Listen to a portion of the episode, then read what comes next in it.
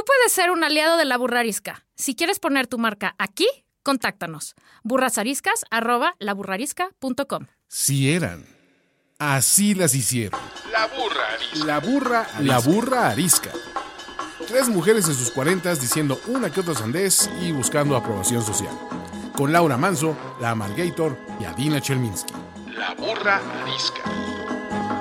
Hola, ¿cómo están? Bienvenidos a el mejor de los episodios. Siempre va a ser, es el que esté uno grabando, el mejor de los episodios de La Burra Arisca. Yo soy Laura Manso. Yo soy Adina Chelminsky. Y yo soy la Margator. Hoy tenemos como invitada a Alexa Bombobeser. A ver, a ver si lo dije bien. Bombobeser. Perfecto. Ya, es que luego lo acentúo mal. Alexa Bombo, ahora lo voy a repetir. Alexa Bombobeser. Alexa Bombobeser es cofundadora de la Academia de Negociación. Es un proyecto enfocado a dar talleres y consultoría en materia de negociación y prevención de conflicto. Eh, es, es, una abogada. Y la verdad es que, bueno, yo conozco a Alexa hace, hace algún tiempo, pero eh, durante ese tiempo fundó su, eh, su academia, pero el día que me explicó la razón por la que la había fundado, dije, claro, tiene toda la razón, quiero ahora vivir en esta academia para poder salir y enfrentar la vida, porque todo en la vida, todo en la vida es negociación y de eso vamos a hablar ahora. Pero antes. Querías decir algo, pero antes. Sí. Pero antes, eh, Alexa, eh, lo que no es negociable en este momento es que nos hagas la pregunta incómoda eh, siempre y cuando eh, tú también estés dispuesta a responderla. Ok, ok, ok. La pensé. Bueno, hola antes que nada, qué gusto estar aquí. Estoy encantada de acompañarlas en este capítulo. Eh, lo estuve pensando muy bien y tuve distintas opciones, pero al final me decidí por preguntarles cuál es su guilty pleasure o placer culposo. De lo que sea de la humanidad. De lo que sea. De comer, de ver, de usar, de poner, de hacer. Ajá. ¿Cuál sería el mayor que tienen? O por lo menos ahorita. Yo voy a decir uno, que la verdad ya mi, mi, intestino no, no jala parejo, pero cuando iba yo en sexto de prepa, adquirí el guilty pleasure de los Doritos Nachos con pingüinos, Marineta. ¿Cómo? ¿Juntos? ¿Qué que hay en la vida? Evidentemente ya no me los puedo tragar, pero no hay nada más delicioso que un dorito con arriba un cacho de pingüino. Ese sería uno de mis guilty pleasures, así de pensar rápidamente. ¿Por qué no supimos eso antes de asociarnos? vas a ver, vas a ver. Corte A, Adina va a tener una alacena llena de pingüinos y doritos nachos. ¿Y qué? ¿Le enterrabas, le enterrabas un dorito nacho al pingüino y le dabas una mordida? No, ¿O no, varios no. doritos nachos? Agarras tu dorito nacho y le pones, o sea, cortas un cacho de tu pingüino con la mano y lo pones, o le das una mordida, una mordida. O sea, la verdad, el orden de los factores no altera el producto. ¿Pero qué es más Dorito Nacho o más pingüino? Eh, más Dorito Nacho. Suena es un poco raro. lo mismo que la, que la palomita caramelada con la para- palomita con sal. O sea, el salado con dulce, de hecho, genera una, una descarga química placentera en el cerebro. Por eso te gusta el chocolate con sal, por ejemplo. Eso sí te gusta. Ok, qué bueno que nadie está viendo mi cara, porque esto es grabado. Ok, el, Delicioso. el Un día mío te voy está, a hacer probar eso. el mío está peor. Bueno, di tú el tuyo, porque a mí me da mucha vergüenza el mío. En O sea, hablamos solo de comida, o sea, porque yo pienso No. mi placer culposo de ahora es TikTok. Es TikTok, TikTok antes de dormir. O sea, no sé si esto está provocándome las pesadillas que tengo últimamente, Seguro sí. porque, porque hay unas, o sea, TikTok que es tan inteligente, ¿no? Que te reconoce, en dos minutos ya sabe perfecto quién eres. Está muy, muy cañón, muy cañón. Pero incluye las leídas de cartas de los que están leyéndote las cartas en TikTok, a ti que, que o sea, dices, ¿qué? Y te, te dicen cosas que son ciertas, te lo juro. Te lo juro que son ciertas. No me veas con esa cara, Valeria. Es- no, a ver, te lo voy a comprobar. Te lo voy a, A ver. comprobar. Voy a grabar vi- videos de mi TikTok, te los voy a mandar y luego te voy a mandar. Vas a sé tener un año eso no me- complicado. Eso no me deja, exacto, vas a tener un año perro, la vida está muy perra, sobre todo en el este de Europa. Exacto, Cuidado porque exacto. esto puede tener este consecuencias en tu vida. Tus inversiones pueden bajar un poco. O sea, ¿qué más Ajá, no el, el gas de tu casa puede subir. Yo sé que eso no me deja muy bien parada, pero no me importa. Este, como uno se vulnera aquí, pues ya ni modo. O sea, eso, eso, TikTok. Muy bien. Nunca lo pensé de ti, Laura. A ver, Adaiva. Tengo un placer malsano por leer el TV y novelas. Yo también. Eso sí está comparto. peor. Ah, No, o sea, ¿de qué hablan? Jamás lo he comprado, ¿eh? nada. En mi defensa. Cuando me voy a ¡Qué cortar oso! el pelo. Un ¡Qué placer, oso! un placer malsano por leer el TV y novelas, por meterme a todos los sitios de chismes, rosas, rosas claritos.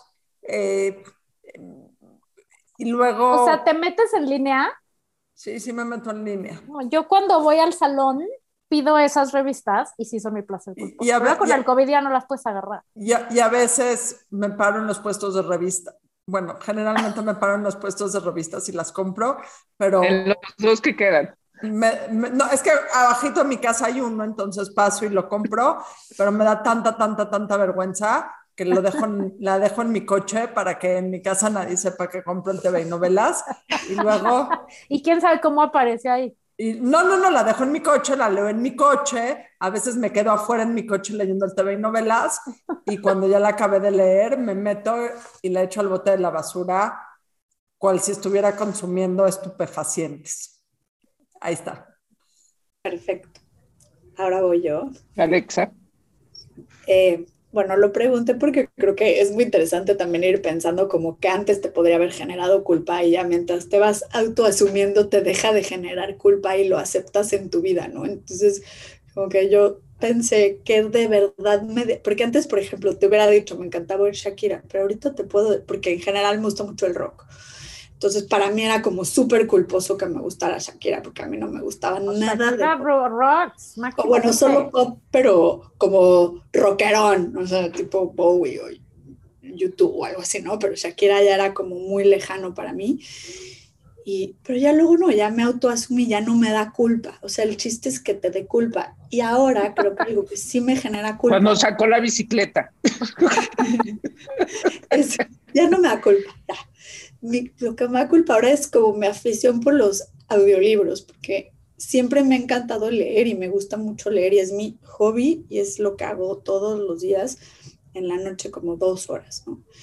Y de repente yo em- empecé a decir, ah, ya sé, si descargo un audiolibro puedo leer más, porque puedo leerme, bueno, escucho mientras hago ejercicio y entonces puedo duplicar mi tiempo de lectura. Y luego me di cuenta que yo no podía poner atención en los audiolibros porque yo era visual y dije, no, no, no, tengo que desarrollar mucho más eh, lo, visual, lo, lo auditivo que lo visual, entonces voy a oír más audiolibros que leer.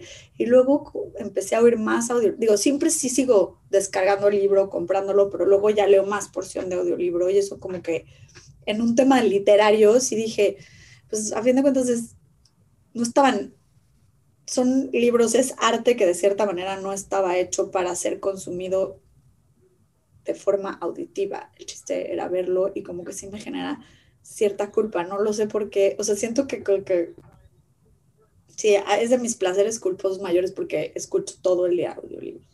Pero, pero. Pero sea, eres como del deber ser. O sea, ¿por qué te generaría culpa un audiolibro? Me parece una cosa genial. Al revés, exacto. Es usar tiempo muerto en, en meterle información a tu cerebro y más en este Cultivarte. mundo de, tráfico, de horas nalga en el coche, este, o, o mientras trapeas o mientras lavas platos, ¿no? O sea, te escuchas algo y, Sí. y ya palomeaste. Sobre todo que hay libros que tienes ganas de leer y hay libros que quieres, quieres leer porque sabes que lo tienes que. Sí, y creo que justo a mí lo que me pasó es que como empecé escuchando los libros que para mí no tenían un valor artístico, que son más bien los que leo por mi chamba, pero como precisamente soy más visual, no me aprendía bien los conceptos, entonces esos los tuve que dejar así para leerlos y entonces empecé a escuchar los que eran eh, literatura, novela, ya sabes, donde sí están hechos para ver cómo están escritos, no para que alguien te los cuente, estás metiendo un intermediario Sí. en cómo tú consumes el arte, ¿no? Entonces ya deja de ser entre tú y el autor y ya se vuelve entre tú el autor y el intérprete. Aún así me encanta porque ya como yo me lo justifico a mí misma es que está bien leído. Yo, yo, yo normalmente cuando leo en bajito no estoy segura si lo estoy leyendo con la puntuación, puntuación adecuada. En cambio, las personas expertas en leer audiolibros en fuerte lo están leyendo con la puntuación bonita como se debe leer. Bueno, felices los cuatro. Tú, el autor, el narrador eh, y los Y la personajes del libro. plataforma que uses para La escucharlo. plataforma, felices los cuatro. Y Nosotros. Somos fans de Vic, por ejemplo. Bueno, Alexa, dinos, ¿todo en la vida es negociación? Sí, sí, pero con muchas excepciones también, mientras nos vamos hacia el lado de la comunicación no violenta, que eso es algo nuevo que estoy incorporando en mi vida. O sea, O sea, pero a ver, En principio sí, porque a fin de cuentas somos seres, somos, a fin de cuentas los seres humanos somos animales sociales y al vivir en sociedad siempre te vas a, vas a tener que estar interactuando con otras personas, ¿no? Y vas a tener que, eh, si tú pudieras construir tu casa en la montaña y ser autosuficiente, probablemente no necesitarías eh, negociar, pero al ser seres de relaciones tenemos que negociar constantemente, priorizando nuestras necesidades y las de las otras personas, intercambiando un poco, cediendo. Y cuando algo es muy importante para nosotros, eh, buscando negociar para obtener algo de la otra persona, ¿no? Creo que la negociación sí es parte de eh, la vida y del día a día y creo que es importante desarrollar técnicas de negociación. Y con técnicas de negociación me refiero, me puedo referir a cosas muy distintas, por eso hice el, el- paréntesis de la comunicación no violenta, porque una cosa es aprender a negociar para de verdad conectar bien con otra persona y lograr un acuerdo objetivo sin dañar la relación, que para mí eso sería el, lo último, el fin último de aprender a negociar. Pero otra cosa sería negociar como para manipular o para querer que todo el mundo haga lo que tú quieres, ¿no? Entonces ahí digo, sí todo en la vida es negociación, pero depende de cuál negociación. Porque puedes perfectamente vivir una vida sin querer manipular a las otras personas a hacer lo que tú quieres, pero sin ceder lo que es importante para ti. Creo Es que, que- mi respuesta fue un poco confusa, perdón. no, no, está perfecta. Yo creo que una cosa, o sea, en el origen de todo, o sea, está todo jodido desde el principio porque nos enseñan a que tienes que ganar, ¿no? El chiste es ganar y ganar el argumento y ganar el sueldo y ganar, este, o sea, que, cualquier cosa que tengas que relacionarte con alguien, el chiste es que ganes. Y no es cierto, el chiste es poder llegar a la mitad, ¿no? A decir que gane yo y que ganes tú, ¿no? ¿Cómo podemos eh, hacer que nos encontremos en la mitad del camino y las dos personas nos sentamos, sintamos felices o contentas o por lo menos tranquilas con lo que acordamos, ¿no? Es, es hacer, aprender a hacer acuerdos y nadie nos enseña eso. O sea, yo creo que debería de haber en prepa, en secundaria, en primaria clases de negociación. Totalmente, totalmente. Creo que de negociación, comunicación efectiva, eh, definitivamente tienes toda la razón.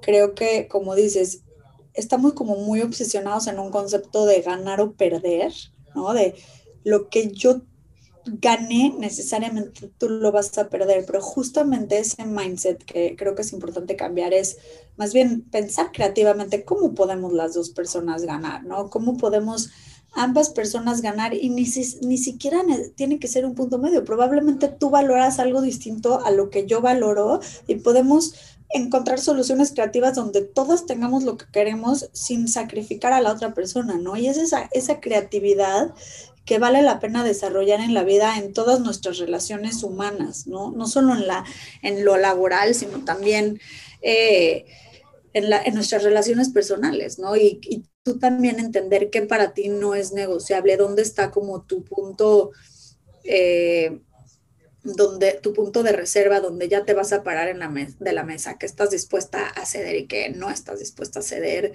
y, y, y, hacer ese, esa autoexploración creo que es muy útil para todas las personas independientemente a qué te dediques. Antes de llegar a la negociación, saber cuál es tu raya, ¿no?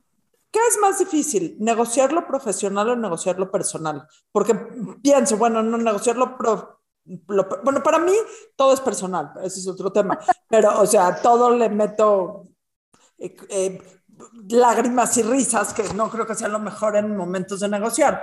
Pero, ¿qué es más difícil o qué te has encontrado tú? ¿Negociar en un ámbito personal para conseguir cosas personales o las negociaciones empresariales, las negociaciones profesionales? Bueno, yo creo que en principio, obviamente depende del grado de complejidad de lo que se está negociando, ¿no? Pero yo creo que en, el ámbito personal es más difícil porque si bien siempre interviene, como dices que tú personalizas, creo que es muy común, o sea, hasta en el ámbito profesional tenemos sentimientos, tenemos necesidades, tenemos intereses personales hasta tu desempeño profesional, quiero ser la mejor abogada, quiero dar el mejor resultado para mi cliente, digo en mi caso, ¿no? Yo pensando, eh, eh, eh, siempre hay algo personal incluso en lo profesional, tienes toda la razón, pero el ámbito personal es más difícil porque involucramos sentimientos, involucramos, igual y las cosas no pueden ser a veces tan claras como podrían ser en el ámbito profesional o tan ABCD o tan eh, matemáticas como de pronto lo podemos hacer en el ámbito profesional, ¿no? En el ámbito personal, al involucrar sentimientos eh, y emociones, en una cultura donde tenemos tan poca educación emocional, es muy difícil tener una negociación efectiva sin, no sé, sin reclamar, sin culpar a la otra persona de tus sentimientos, sin ser violenta, sin, sin, hacer varios errores de comunicación efectiva que, y de autoconocimiento que podríamos eh, tener en una negociación o que, podríamos no necesariamente tener en una negociación laboral, pero también puede haber negociaciones laborales y profesionales que tengan una carga enorme emocional, como quienes tienen que mantener una familia y si esto se cae, se cae tu vida. Y, o sea, creo que también pueden haber esas cargas personales y emocionales o quienes están, no sé, negociando con el jefe o la jefa que no le ha hecho sentir apreciada. Eh, eh, después de tanto, creo que a, a lo que ves que lo personal también puede estar y como tú dices, enormemente vinculado en lo profesional. Pero en principio yo creo que nuestras relaciones personales es todavía más delicado. Yo te voy a decir cuál es la peor negociación. Si nunca la han tenido que hacer, no se los recomiendo. Nunca negocien con sus hijos. Nunca. Cuando son chicos, alguien va a llorar. Cuando son grandes, ustedes van a llorar. Nunca negocien con sus hijos. Establezcan una dictadura autoritaria desde el primer momento y nunca se salgan de ahí. La democracia familiar no sirve. Claro que Al revés, te, regresa a balancear los pies. No, yo creo que con... Dices algo súper interesante de sobre, sobre la cultura en la que vivimos que eh, justamente el manejo de las emociones, el, el, el, lo poco este, también que le hemos entrado a ese tema. ¿Qué otras cosas has visto justo desde la academia o desde tu carrera en general, eh, tú como, como eh, pues, eh, experta en el tema, que nos fallan, si, si, se puede hablar de generalidades para, para poner atención? Digo, hablando de cultura así como país, yo creo que, y comparado con otros países y hasta medido, en universidades hay algo que le llaman el índice de confianza, ¿no? ¿Qué, tan, qué tanto vale la palabra? Y nuestro índice de confianza, confianza en México es pésimo. ¿Por qué? Porque existe esa falta de formalidad eh, característica digo, me choca generalizar, como dices, es difícil como estereotipar. Claramente habemos personas eh, más serias o unos, digo, incluso seguramente yo también he fallado en eso, pero eh, menos, más formales que otras, pero esa falta de formalidad genera mucha desconfianza en las negociaciones en México. O sea, tú no sabes si alguien te está diciendo que sí por quedar bien. Y, de hecho, extranjeros, y, bueno, personas extranjeras, yo trato de hablar con lenguaje incluyente, debo decirles. Trato, hago un esfuerzo, no lo exijo de las otras personas, pero yo trato de hacerlo. Eh, las personas extranjeras que vienen a negociar en, a México en temas eh, profesionales, eh, justamente, y digo, de hecho en las grandes multinacionales que les explican de cómo ir a negociar en países de Latinoamérica, creo que es un tema constante la falta de palabra, ¿no? El, el, el, si dice, sí, claro, nos vemos tal día y probablemente no, probablemente no tenían pensado ir a la junta, pero ya te dijeron que sí, y, y, y y creo que eso es un problema, o sea, culturalmente a nivel país. Digo, yo cuando dije culturalmente, perdón, cuando dije culturalmente me refería, creo que genéricamente a la humanidad, no, no, se, no se educa un poco en el tema emocional, pero creo que como país, una, una gran debilidad que tenemos, yo, algo que complica mucho las negociaciones es a veces la falta de formalidad. ¿no? Esperamos que las otras personas sean muy poco directas y de hecho cuando alguien es directo nos ofendemos un poco. O sea, si viene alguien de algún país de Europa o incluso de Estados Unidos o, de, de, o de, algunos países de Asia que llegan y te dicen las cosas eh, directo, nos saca de onda y hasta nos ofende, ¿no? Porque me dijo feo. No, no te dijo feo, te está diciendo las cosas como son. Vamos a tener un minuto de, de platicar antes de la reunión y vamos a lo que vamos, ¿no? Y como mexicanos atacados de que nosotros necesitamos media hora de platicar de la abuelita y de a quién conoce, ¿no? Muy importante en México platicar como establecer ciertos vínculos o de intereses para generar confianza, porque precisamente vivimos en una sociedad donde hay un índice muy alto de desconfianza, ¿no? Entonces, digo, es como... ¿Qué, dirías tú, Alexa? Eh, a mí me gusta siempre aterrizar a cosas prácticas. ¿Qué dirías que son las tres cosas más indispensables en una negociación? A ver, tres, yo te diría la preparación, y la preparación ahí podría implicar varias, pero llegar, llegar preparada, tener muy claro cuál es tu punto de reserva. El punto y, de reserva siendo lo que no ver, vas a negociar. O sea, cuando dices aquí dejo las, aquí, sí, bye. Y para determinar, si, si ahorita te, te, explico cómo llegar al punto de reserva. Sí. Y la, la tercera sería, yo creo que, digo, hay, es que hay muchas, pero yo creo que empatizar un poco con la otra persona entender de dónde viene o tratar de entender un poco a la otra persona sin necesariamente volver a esa persona su, tu enemiga, ¿no? Pero a nivel de preparación, y creo que en la preparación defines tu punto de reserva, que sería el 2, es muy diferente. Como que hay gente que piensa que ser una buena negociadora implica llegar y tener un gran verbo y convencer a la otra persona de hacer lo que tú quieres, pero no necesariamente. Yo creo que para ser, o sea, lo más importante sería, antes que eso, llegar preparada y sabiendo la información que exista o que se pueda obtener a tu alcance de lo ¿Conocer que vas a negociar. Enemigo? ¿Conocer al enemigo ayuda? Conocer a tu enemigo dentro del que lo... Eh, y no, yo nunca te diría enemigo, obviamente. Porque ya sé, ya sé. Pero a la otra persona... A la otra parte. Tú tu punto de reserva, porque es muy diferente si tú vas a negociar algo que, no sé, te voy a poner algo muy genérico. Encontraste el departamento de tus sueños que tiene una característica muy importante, que es que está, que es un ejemplo real, abajo del, depart del departamento que ya tenías y lo quieres expander, ¿no? Entonces, para ti, si la, para ti es importantísimo ese departamento, no hay 45 otros departamentos. Entonces, tu punto de reserva, tu banda, lo que le llaman, es muy débil bueno, tu mejor alternativa al acuerdo negociado, como le llaman, es débil, porque tú estás interesada en ese departamento porque es el que está bajo el tuyo, porque quieres hacerte una casa de dos pisos adentro del edificio. Si la otra persona hizo su tarea y sabe que tú estás interesado, igual le puedes subir una buena lana al departamento para vendértelo, ¿sabes? Si hizo su tarea. Si no hizo su tarea, probablemente tú hasta le puedes negociar más y, y- y- la otra persona no sabía que tú estabas dispuesto a pagar todavía más porque para ti tenía un valor adicional y no había otros 15 departamentos. En cambio, si vas a comprar un departamento y hay 15 idénticos, pues tienes muchísimo más, eh, que ese es, eso es a lo que le llamaríamos eh, el, el- el- el- digo, tú sabes determinar tu punto de reserva dependiendo si en esos 15 hay otro, sa- sabiendo el precio de esos otros 15 departamentos, sabes hasta dónde llegarías acá porque ya sabes cuánto te cuesta el otro que también te encantó que está idéntico. No sé si me explico.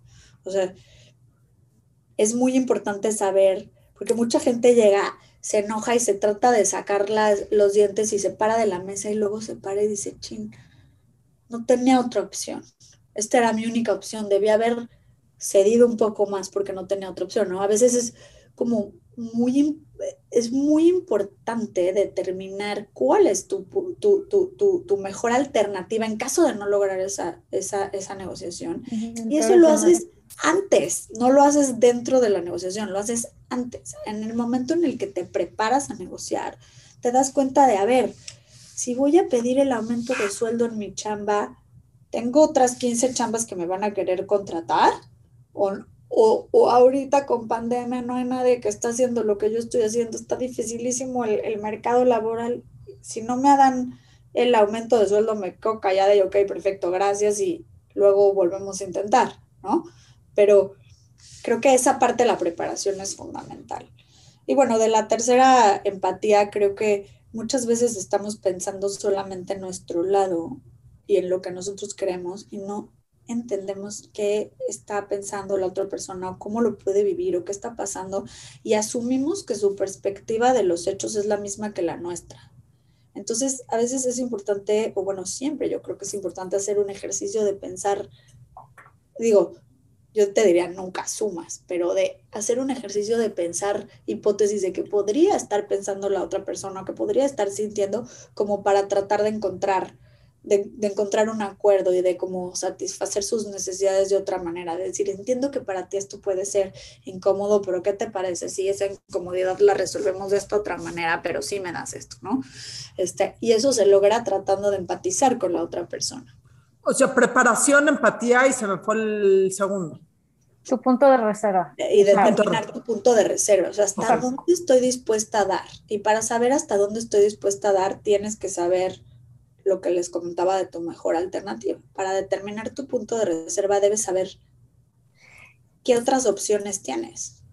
Y en la empatía, en, bueno, o sea, como tú dices, hay muchas cosas, pero siento que una cosa que rompe la empatía o no la permite que fluya igual es que no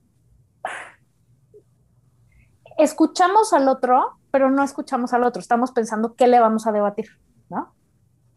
En vez de realmente escuchar al otro y decir, a ver, ¿qué le pasa a esta persona?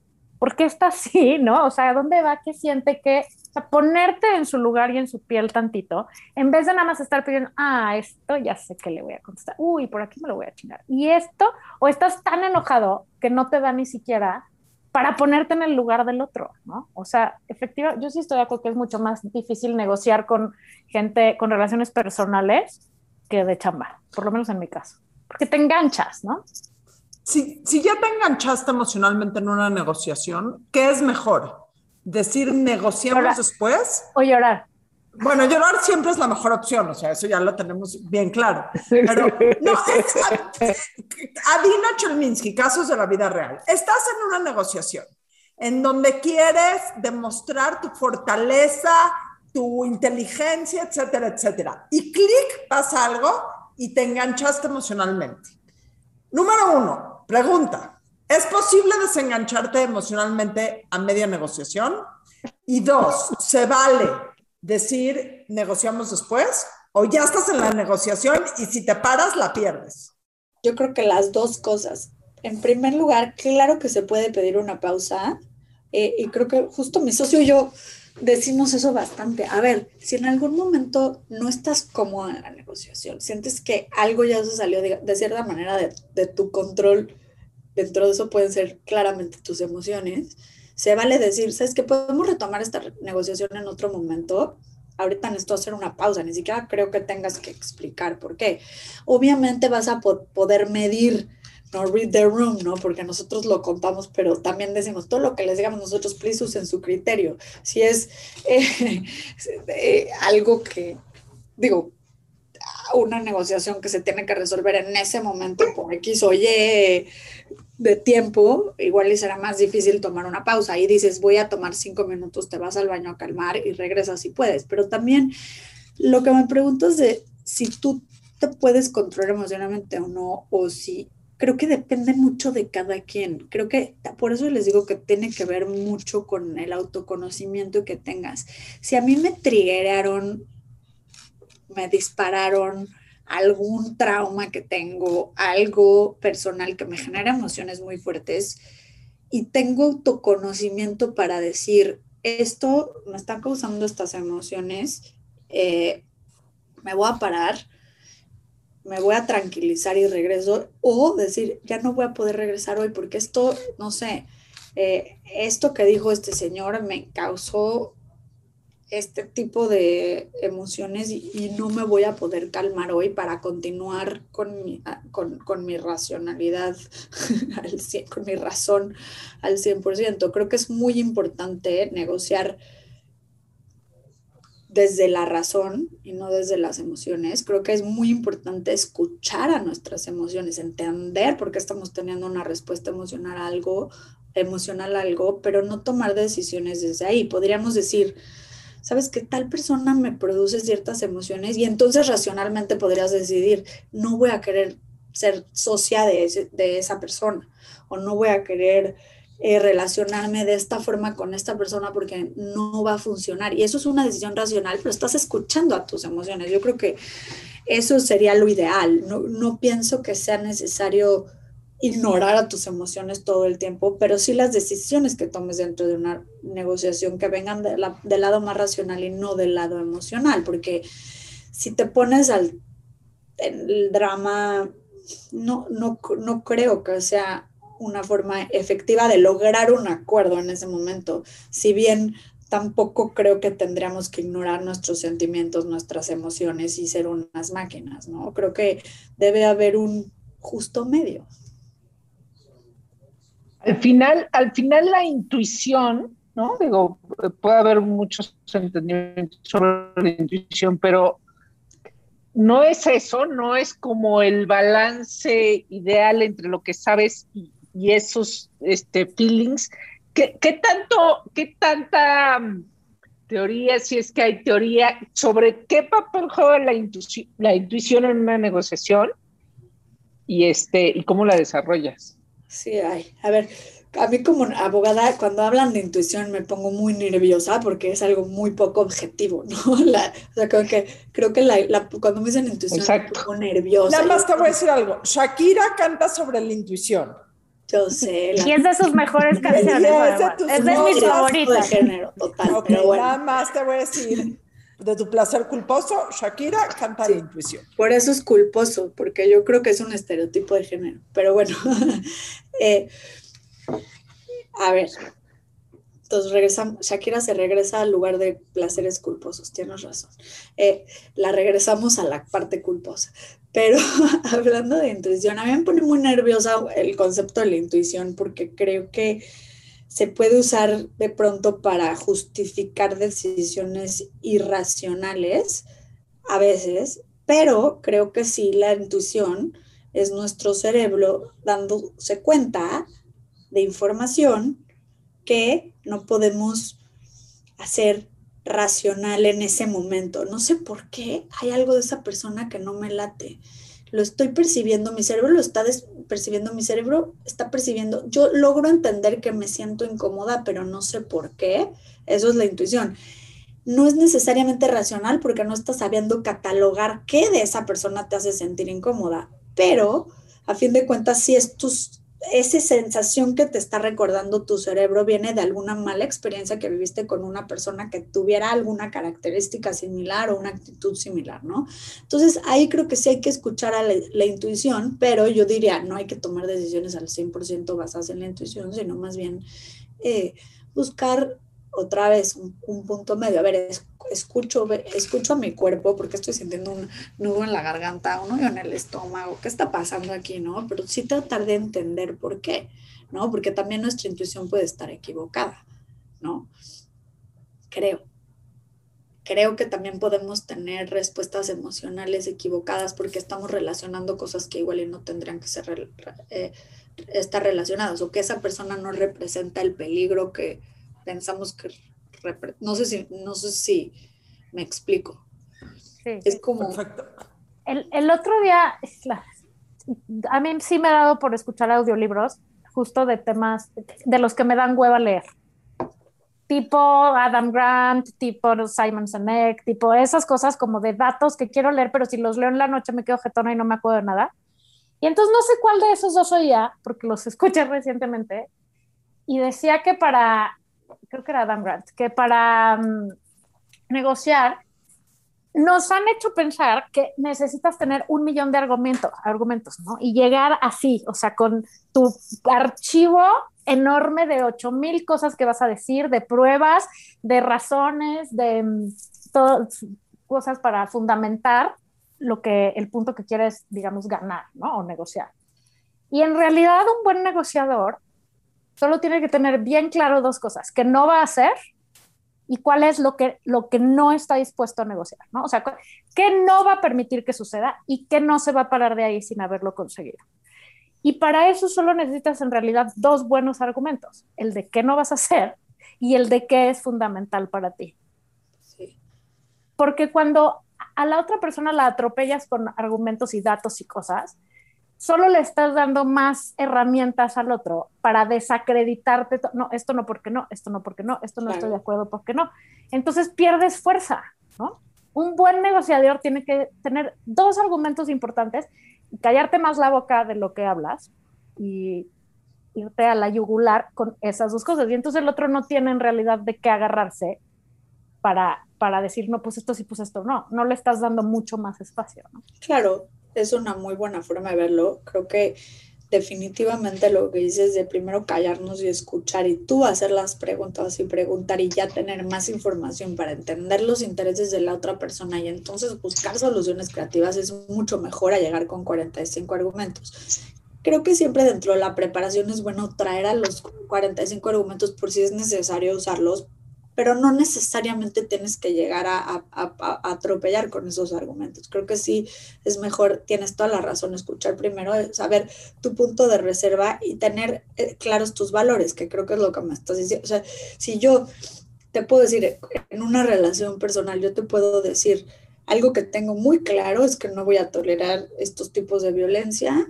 Algo muy claro que tengo muy claro es que igual y yo no quiero llevar a cabo este- estos tipos de violencia dentro de lo que...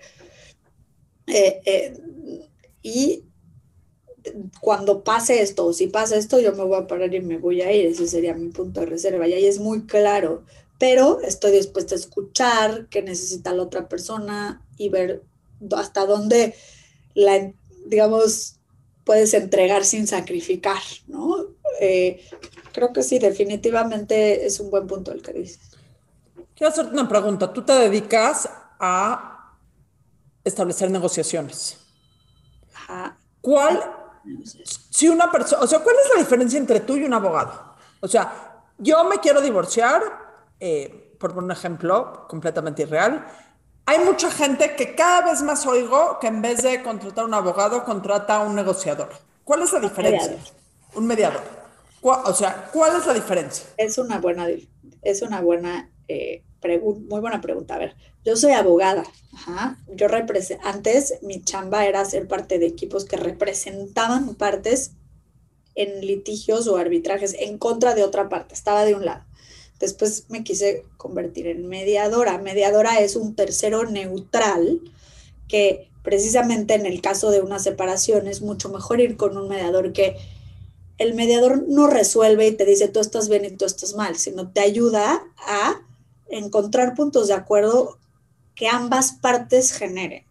Y tiene muchos beneficios, entre ellos es mucho más fácil cumplir algo a lo que tú accediste voluntariamente y te pusiste de acuerdo con otra persona y aparte una mediación puede tomar justamente en cuenta todos los aspectos emocionales que un juez no podría ver y, em, y, y, y te comprometes y es mucho más fácil lograr un resultado, aparte de que toma menos tiempo y es más barato y eso en, lo comercial a la, también a la quinta potencia, porque creo que hay muchos litigios de años y millones de dólares que se pudieron haber evitado y por eso me empecé a dedicar a eso.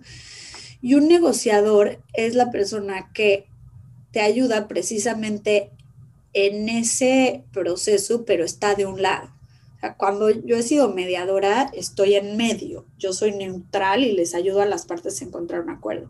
Ahorita ya no estoy mediando tanto. Ahorita mi academia se dedica a dar consultas. Mi socio es un gran mediador, él sigue mediando muchísimo. Yo no tanto, yo me estoy enfocando más en la academia, que lo que hicimos fue enseñar esas, eh, lo que queremos hacer nosotros es transmitir esos conocimientos y esa enseñanza para que las personas puedan resolver sus propios problemas sin ir a un mediador y luego a un juicio. O sea, el, media, el ne negociar y aprender a negociar es un punto antes. La consultoría que damos en negociación Igual, es a una sola de las partes, le enseñamos cómo preparar su negociación, cómo analizar los datos, cómo llegar, con qué oferta. Le ayudamos justamente a determinar el punto de reserva y nos ha buscado gente, y la, o sea, nuestras consultorías son desde temas comerciales grandes, que es una negociación real de prevención de conflicto legal grande, hasta gente que nos ha contratado como como precisamente para temas personales y evitarse un conflicto mayor o una relación que le importa mucho o un, un pitch también podemos ayudar en cosas que tienen que ver más con lo comercial y no con prevención de conflicto.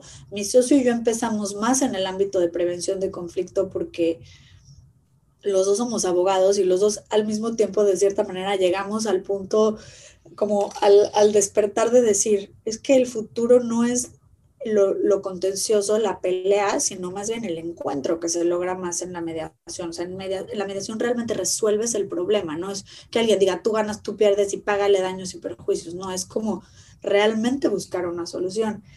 Y más después nos dimos cuenta que un paso adelante para no tener que ir con un mediador era mejor enseñarle a la gente a negociar sus propios problemas, o sea, enseñarle a la gente a pescar para evitar los, o sea, para contribuir a la, a la paz.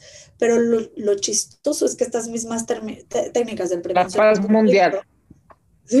Sirven para, sí, literal, suena como World Peace.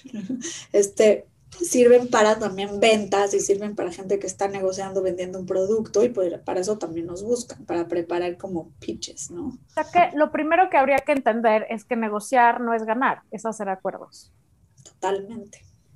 Oye, Del 1 al 10, ¿cuánto crees que necesitan gente como tú en Ucrania ahorita y en Rusia y en Bielorrusia que se van a estar juntando estos días?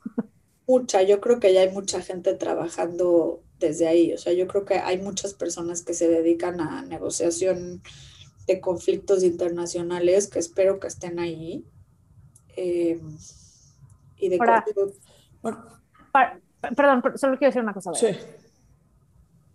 También hay que saber cuando no hay posibilidad de negociación, ¿no? O sea, a veces por más buena, pongamos el, el, el, el, ejemplo de Rusia y de Ucrania, o sea, yo no sé qué va a pasar y espero que logren ponerse de acuerdo, pero si Ucrania ahorita está a favor de negociar y de claro que sí hay que encontrar una manera de la, la, la y los otros cabrones solo quieren tirar bombas atómicas, pues también hay que saber que a veces no se va a poder negociar. Sí, ¿no? pero incluso también existen los negociadores de rehenes. Hay gente que se dedica a negociar con la gente que tiene secuestrada con, a gente en un banco con una bomba y aún así ahí hay posibilidad de negocio, negociación. O sea, yo creo que la posibilidad de negociación es mucho mayor de la que creemos. Probablemente no en los canales diplomáticos oficiales, pero sí debe haber o sí creo que sigue existiendo, aunque sean locos, quienes pretendan detentar el poder y que estén haciendo una muestra de poder violenta